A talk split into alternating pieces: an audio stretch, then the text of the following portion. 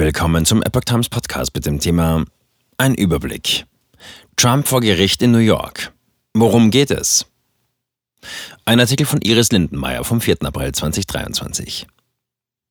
Um sich der Anklage von Bezirksstaatsanwalt Alvin Bragg zu stellen, ist der ehemalige US-Präsident Donald Trump nach New York gekommen. Sollte er schuldig gesprochen werden, wäre er der erste ehemalige Präsident in der Geschichte, der strafrechtlich verurteilt wird. Die Anhörung findet am heutigen Dienstag um 20.15 Uhr mitteleuropäische Zeit statt. Der ehemalige US-Präsident Donald Trump hat bestätigt, vor einem New Yorker Gericht zu erscheinen, um sich der Anklage zu stellen, die der Bezirksstaatsanwalt von Manhattan, Alvin Bragg, gegen ihn erhoben hat. Wahlbeeinflussung schrieb Trump am 3. April in einem Post auf Truth Social in Großbuchstaben. Am Dienstagmorgen werde ich, ob Sie es glauben oder nicht, zum Gerichtsgebäude gehen. Amerika ist nicht immer so gewesen, sagte Trump in einem anderen Post. Die Anhörung zur Anklageerhebung findet um 14.15 Uhr Ortszeit, 2045 mitteleuropäische Zeit statt. Dann muss Trump vor dem amtierenden Richter des obersten Gerichtshofs erscheinen. Es wird das erste Mal in der Geschichte sein, dass ein ehemaliger US-Präsident strafrechtlich angeklagt wird. In einem Interview mit CNN am Sonntag hatte Trumps Anwalt Joe Tacopina gesagt, dass er die Anklageschrift nicht gesehen habe, da sie noch versiegelt sei. Zitat, wir werden die Anklageschrift studieren, wir werden sie sezieren. Unser Team wird sich jeden möglichen Punkt ansehen, den wir anfechten können, und wir werden ihn anfechten. Ich gehe davon aus, dass das Verfahren eingestellt wird, weil es kein Gesetz gibt, das hier angewendet werden kann, sagte Tacopina. Wie ist die Anklageerhebung zustande gekommen? Am 18. März hat Trump auf der Internetplattform Truth Social angedeutet, dass er im Zusammenhang mit den Ermittlungen durch den Bezirksstaatsanwalt von Manhattan, Evan Bragg, verhaftet werden könnte. Den Vorwürfen nach soll Trump aus Wahlkampfmitteln angebliche Schweigegeldzahlungen an die Pornodarstellerin Stormy Daniels geleistet haben. Der Fall liegt sieben Jahre zurück. Daher kritisieren viele Republikaner das Verfahren als politisch motiviert, darunter auch Floridas Gouverneur Ron DeSantis.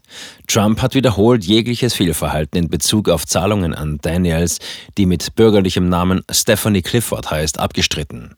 Auch bestritt er, eine Affäre mit der Schauspielerin gehabt zu haben. Sollte es tatsächlich zu einer Anklage kommen, wäre er der erste ehemalige Präsident, der wegen eines Verbrechens zur Rechenschaft gezogen wird.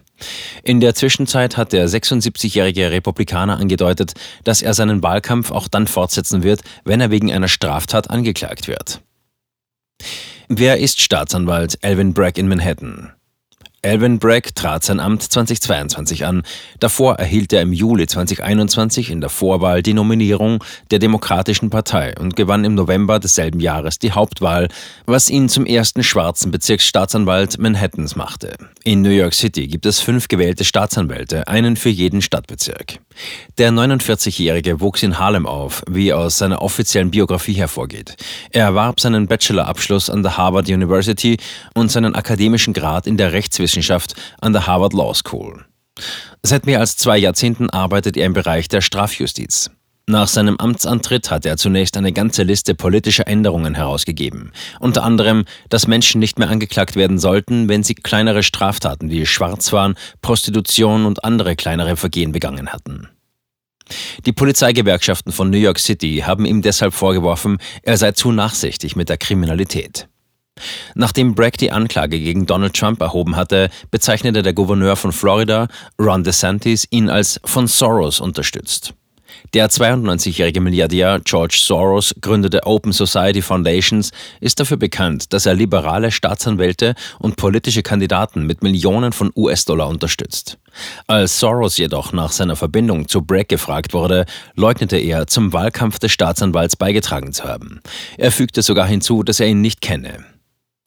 Im Mai 2021 spendete Soros laut Open Secrets eine Million Dollar an die Lobbygruppe Color of Change, die Afroamerikanern eine Stimme gibt. Open Secrets ist eine überparteiliche und gemeinnützige Organisation, die Geld in der US-Politik ausgibt und seine Auswirkungen auf Wahlen verfolgt.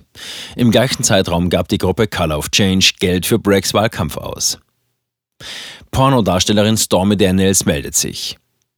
Die Pornodarstellerin und Stripperin Stormy Daniels, deren angebliche Schweigegeldzahlungen wahrscheinlich im Mittelpunkt der Anklage gegen Donald Trump stehen, hat sich öffentlich bereit erklärt, in der Anklage gegen den ehemaligen Präsidenten in den Zeugenstand zu treten. Ich habe nichts zu verbergen. Ich freue mich darauf, allen zu sagen, was ich weiß, aber zum jetzigen Zeitpunkt bin ich noch nicht offiziell vorgeladen worden, sagte Daniels, die mit bürgerlichem Namen Stephanie Clifford heißt, in einem Interview mit Radio Times. In dem Interview behauptet sie, das Geld sei als Teil einer Geheimhaltungsvereinbarung gezahlt worden, um sie über eine einmalige einvernehmliche romantische Begegnung zwischen ihr und Trump im Jahr 2006 zum Schweigen zu bringen. Im Jahr 2018 hatte die ehemalige Stripperin jedoch eine Erklärung unterzeichnet, in der sie jegliche sexuelle Beziehung zu Trump bestritten hatte.